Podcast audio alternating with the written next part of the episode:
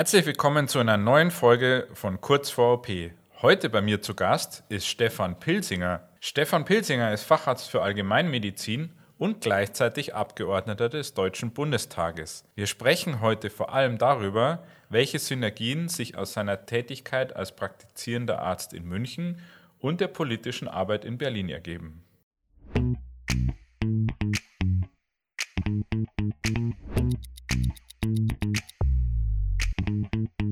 Kurz vor OP, der Podcast mit Tipps und Tricks für die medizinische Karriere. Produziert von OPET.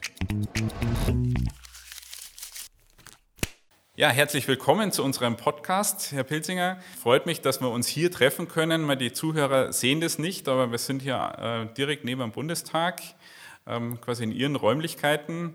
Äh, schön, dass wir hier da sein dürfen. Ja, schön, dass Sie gekommen sind. Also für mich extra äh, aus Bayern herzufliegen, das ehrt mich, dass ich äh, heute mit Ihnen hier reden darf für Ihren Podcast. Äh, für den Podcast, wir haben so eine, so eine kleine Tradition für den Start. Und zwar ist es eine Entweder-Oder-Frage und das soll auch gleichzeitig so ein bisschen der Leitfaden für unser Gespräch sein. Wollen wir das mal starten? Ja, gerne. Genau, also Entweder-Oder und einfach spontan antworten, was Ihnen als erstes in den Sinn kommt. Äh, Bundestag oder Praxis? Das ist eine ganz schwere Frage. ja, das sind immer schwere Fragen. Weil ich auch beides mache. Ja, also aktuell Bundestag. Okay. München oder Berlin? München. Äh, analog oder digital? Digital. Ja, sehr gut. Ja, dann starten wir auch gleich mit dem ersten Thema. Also, wie gesagt, das, äh, die schwerste Frage, Bundestag oder Praxis, Sie machen ja beides. Und für die, die Sie ja nicht kennen, Sie sind Arzt und ähm, man darf Ihnen auch gratulieren, gerade zur Facharztprüfung, gerade bestanden, Allgemeinmedizin. Herzlichen Glückwunsch. Ja, danke schön. Und gleichzeitig Bundestagsabgeordneter. Ja, das ist natürlich eine ungewöhnliche Karriere, die, sich, die ich auch so nicht geplant hatte. Ich habe vor sechs Jahren jetzt die Möglichkeit gehabt, ähm, mich für ein Direktmandat, das frei geworden ist. Mein Vorgänger hat mit über 70 Jahren gesagt, ja, also jetzt langt's, ich gehe in Rente. Äh, habe ich mich bewerben können und äh, ich hatte da sehr viele Mitbewerber. Einige, die haben schon ein paar Jahre drauf gewartet, so mittelalte Rechtsanwälte, die haben gesagt, jetzt ist meine Zeit, äh, so mit 50. Und dann haben viele Freunde zu mir gesagt, du, du engagierst dich doch kommunalpolitisch, bewirb dich doch auch. Und so kam das dann, dass ich mich beworben habe und dann haben immer mehr Leute gesagt, Mai, warum nehmen wir nicht den Jungen? Und Arzt haben wir auch noch nicht gehabt. Ist ja ungewöhnlich. Ne? Ist auch ungewöhnlich, ja. Es gibt auch nicht so viele Ärzte im Deutschen Bundestag und auch nicht in der Unionsfraktion. Und dann, dann habe ich mich beworben, bin dann auch aufgestellt worden und auch zweimal jetzt gewählt worden. Und ist eine schöne Aufgabe. Also für mich ist es so, ich arbeite noch angestellt, Sie haben es ja angesprochen, noch als Hausarzt. Das erdet einen und Sie haben es ja gesagt, also ich könnte mich nicht komplett von der Praxis trennen. Also ich arbeite total gerne als Arzt. Es ist aber auch schön, in der Gesundheitspolitik aus dieser Perspektive als Arzt heraus sich einzubringen und mitzumachen und was zu verbessern oder zu versuchen, zumindest sich was zu bessern. Und ich glaube, viele nörgeln immer rum und sagen, ja, vieles ist scheiße. Und sage ich, ja, aber irgendwie was zu verbessern ähm, oder den Anspruch zu haben, was zu verbessern aus der ärztlichen Perspektive heraus, das macht mir Spaß. Ja, ich denke mal gerade die zwei Perspektiven, da sehen Sie ja dann auch gleich, was man quasi politisch äh, gestaltet und was man dann am Ende anrichtet, äh, in Anführungszeichen. Ja, das ist schön auf alle Fälle, wenn man in der Gesundheitspolitik manche Sachen schon erlebt hat. Ja. Ich war davor im Krankenhaus in Landshut-Achdorf und habe da innere Medizin gemacht und natürlich auch sehr schnell in der Notaufnahme gearbeitet. Und jetzt diskutieren wir über das Thema Notaufnahme, Nothilfe. Und viele Kollegen die sind keine Ärzte, die kommen nicht aus dem Gesundheitsbereich, sind aber trotzdem im Gesundheitsausschuss, machen also Gesundheitspolitik. Die, die können sich gar nicht vorstellen, wie das in der Notaufnahme abläuft. Und wenn man das selber mal gewesen ist, dann macht man Politik auch aus einer anderen Perspektive raus. Und ähm, ich finde, der, der Arztberuf ist eine ganz tolle Tätigkeit und jetzt müssen wir halt schauen, dass, dass es auch weiter eine tolle Tätigkeit in der Zukunft bleibt. Da gibt es Herausforderungen für unser Gesundheitssystem und daran mitzuwirken, ist eine wichtige Aufgabe und es macht doch Freude, auch wenn man nur kleine Erfolge manchmal hat. Jetzt war das, Sie haben ja gesagt, das war nicht geplant, ähm, Bundestagsabgeordneter zu werden, sondern eigentlich Ihr ursprünglicher Wunsch war, Arzt zu werden. Ja. Wie kommt man dann, dann dazu? ja, ich habe schon gesagt, manchmal ist es so, man ärgert sich über Sachen. Ja. Und dann, wenn man die Chance hat zu sagen, wie jetzt ich, man kann da selber dran mitwirken, dass eine Sache besser wird, oder sich so ausgerichtet wird, dass es halt Zukunft hat, dann kann man irgendwie schwer Nein sagen. Und ich habe schon in der Kommunalpolitik habe ich schön gefunden, dass man irgendwie was Konkretes voranbringen kann. Und ähm, da ist es einfach schön, in der Gesundheitspolitik mitzumischen. Ich habe es ja nicht geplant gehabt, ich habe mich dann beworben, wurde gewählt. Und Gesundheitspolitik ist ein sehr komplexes Thema. Da ist es wie so ein, ich finde, Mikado-Spiel. Wenn man an einer Stelle zieht, dann kann es woanders schnell wackeln. Und bei diesem hochkomplexen Themenfeld da mitzumachen, Gesundheitspolitik, das können sich viele draußen gar nicht vorstellen, wie das so läuft und was mit allem, was zusammenhängt. Und ähm, ja, da, da braucht es, glaube ich, Leute, die aus dem System herauskommen, auch Krankenpfleger äh, oder Krankenschwestern, MFAs, halt alle, die in dem System mitwirken. Und ich, ich finde, die interessante Sache ist doch in der Gesundheitspolitik, dass es immer um Menschen geht. Es geht immer aber auch um viel Geld. Und das sind zwei Konstellationen, die die Sache durchaus schwierig machen. Ja, auf jeden Fall. Gibt es denn auch, auch Themen, weil das kann ich mir sehr gut vorstellen, dass man natürlich sagen wir, viel von der Praxis weiß und so in die Politik mit reinnehmen kann? Gibt es denn auch Themen, wo Sie sagen, da nehme ich was von der Politik mit und äh, bringe es in die Praxis mit rein?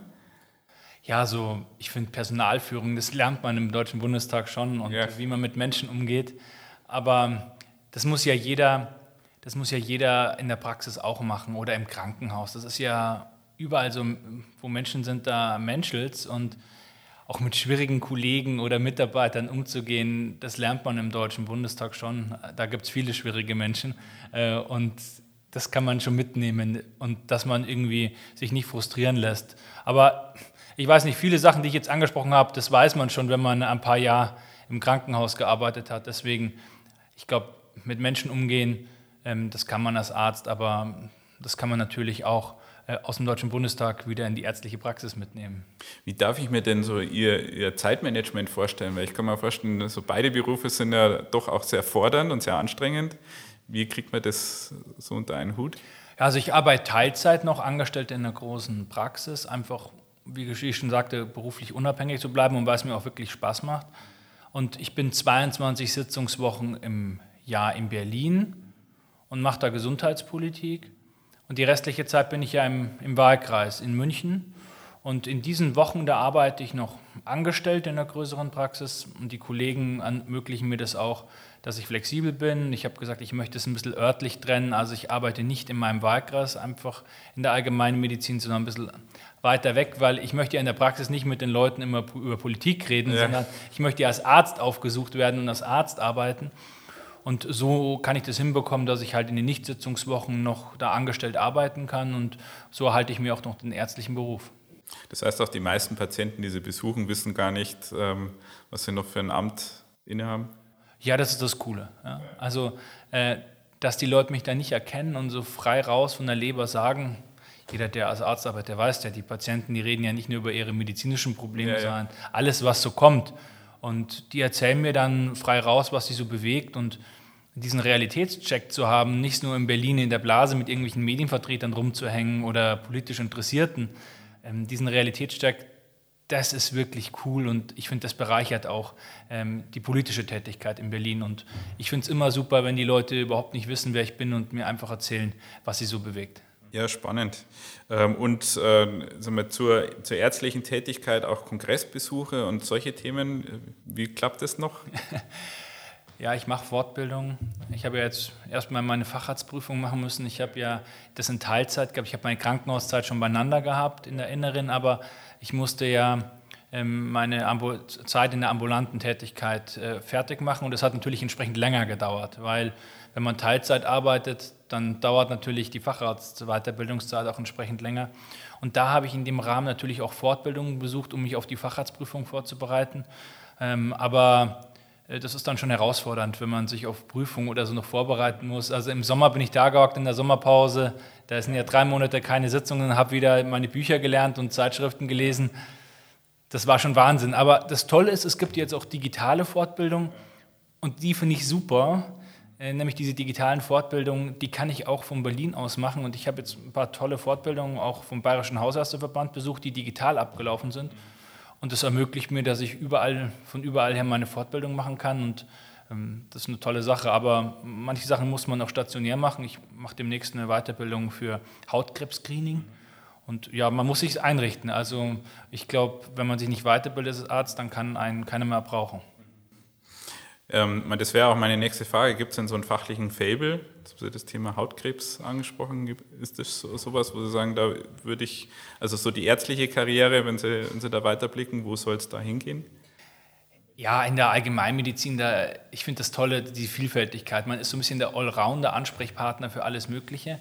Und ich finde, das Schlimmste ist, wenn man sich nur auf eine Sache festlegen muss. Also ich habe mir ursprünglich mal überlegt, ja auch Orthopädie zu machen und ich habe es dann nicht gemacht, weil so richtig gute Orthopäden, die operativ tätig sind, die spezialisieren sich so auf zwei, drei Gelenke und das machen die den ganzen Tag. Und ich finde das total toll.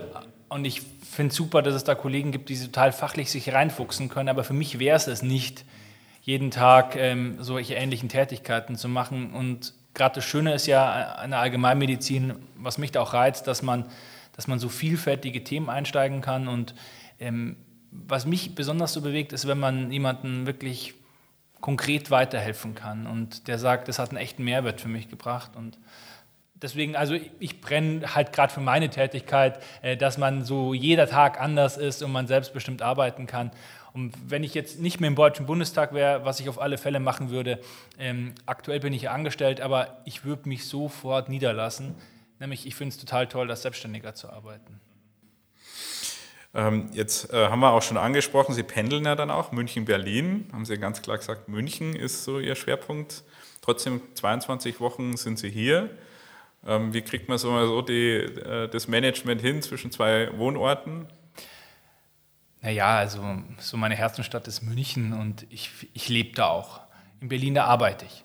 Ich komme da am Montag, Mittag komme ich, komme ich nach Berlin, entweder mit dem Zug oder mit dem Flieger und dann arbeite ich eine Woche durch. Das geht dann morgens von, bis von 8 Uhr bis abends um 22 Uhr. Da haue ich mir die Termine alle rein und arbeite wie so ein Berserker einmal durch.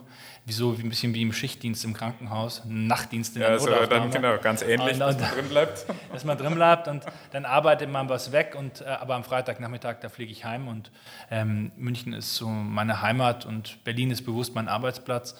Und ich freue mich aber auch immer, wenn ich nach einer arbeitsamen Woche hier in Berlin auch wieder heimfliegen kann. Deswegen wäre für mich keine Perspektive, in Berlin zu leben. Und ähm, ich muss ehrlich zugestehen, wenn mich jemand fragt, ich habe ja viele Besuchergruppen, die mich in Berlin besuchen und sagen, oh Stefan, und wo kann man jetzt hier noch irgendwie hingehen oder was ja, kann genau, man hier erleben? Tipps in Berlin. Und dann sage ich immer, du, das kann ich dir gar nicht groß sagen, weil jemand wie ich, der hier eigentlich nichts abends erlebt und der in sechs Jahren vielleicht zwei oder drei Wochenenden mal hier in Berlin gewesen ist, der kann ja keine guten Freizeittipps geben. Mhm.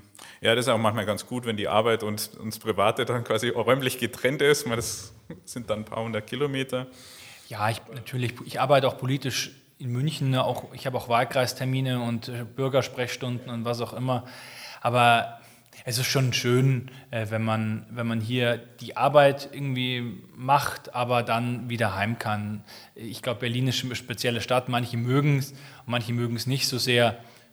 Ich finde Berlin einfach so ein bisschen Mittel äh, und deswegen München ist da schon viel schöner. Ja, genau, da werden wahrscheinlich viele Berliner was anderes sagen. Ja, das ist ja Geschmackssache. Ja. Äh, Gibt es denn auch ähm, sagen wir, in der Gesundheitsversorgung oder jetzt als Arzt, wenn man ähm, Unterschiede zwischen München und Berlin? Erleben Sie das? Ja, also schon eine andere Situation. Also wie die Situation ja insgesamt sehr unterschiedlich ist. Ich, ich glaube, in München haben wir ja das massive Fachkräftemangelproblem. Das ist in Berlin noch nicht so extrem. Aber auch da, ich glaube, der große Unterschied, der ist doch momentan ist, den wir haben zwischen den städtischen Räumen und urbanen Zentren und dem ländlichen Raum. In München, da haben wir noch eine gewisse Überversorgung, aber das nimmt auch ab, gerade was den ärztlichen Bereich betrifft.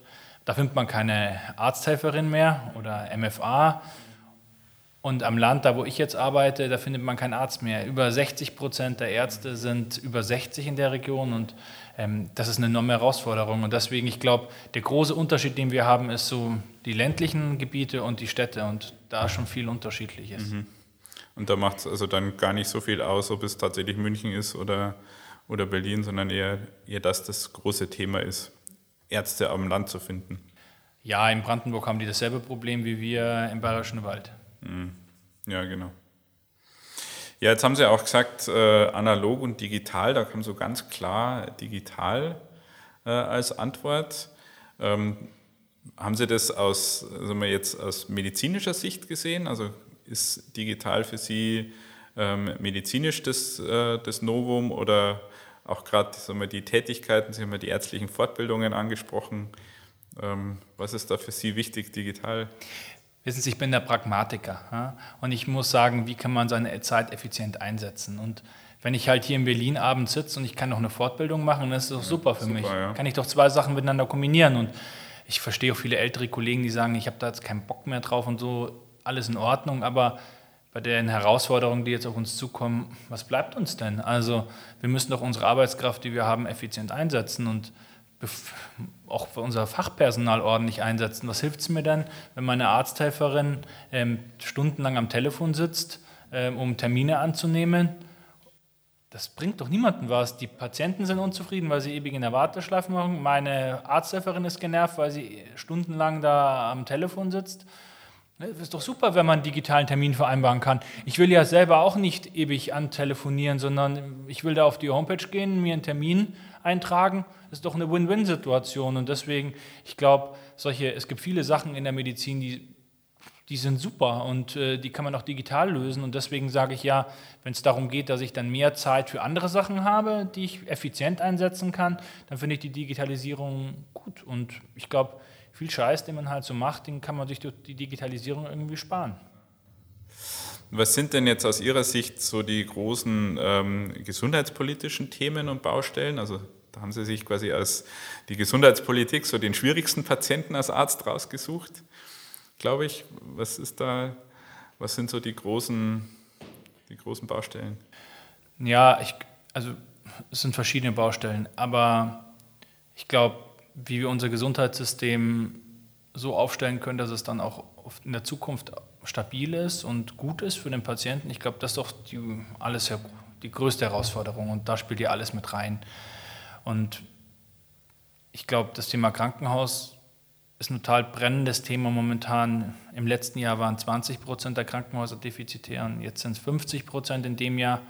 Und das Jahr drauf sind 80 Prozent der Krankenhäuser defizitär und von den 1700 Krankenhäusern droht 30 Prozent die Insolvenz, also über 500. Und das ist schon eine Hammernummer und da muss man was machen. Eine Reform ist wichtig, aber halt auch wie. Geht das jetzt nur zu Lasten von den ländlichen Räumen? Das finde ich nicht gut. Oder ist es halt ein ausgewogenes Modell und darüber zu diskutieren und zu streiten? Ich glaube, das ist das akuteste Thema, äh, große Thema hier in Berlin, was momentan diskutiert wird. Aber ich, glaube auch die Demografie ist wichtig, Digitalisierung und am Ende ist es so, wie können wir die ganze Sache finanzieren?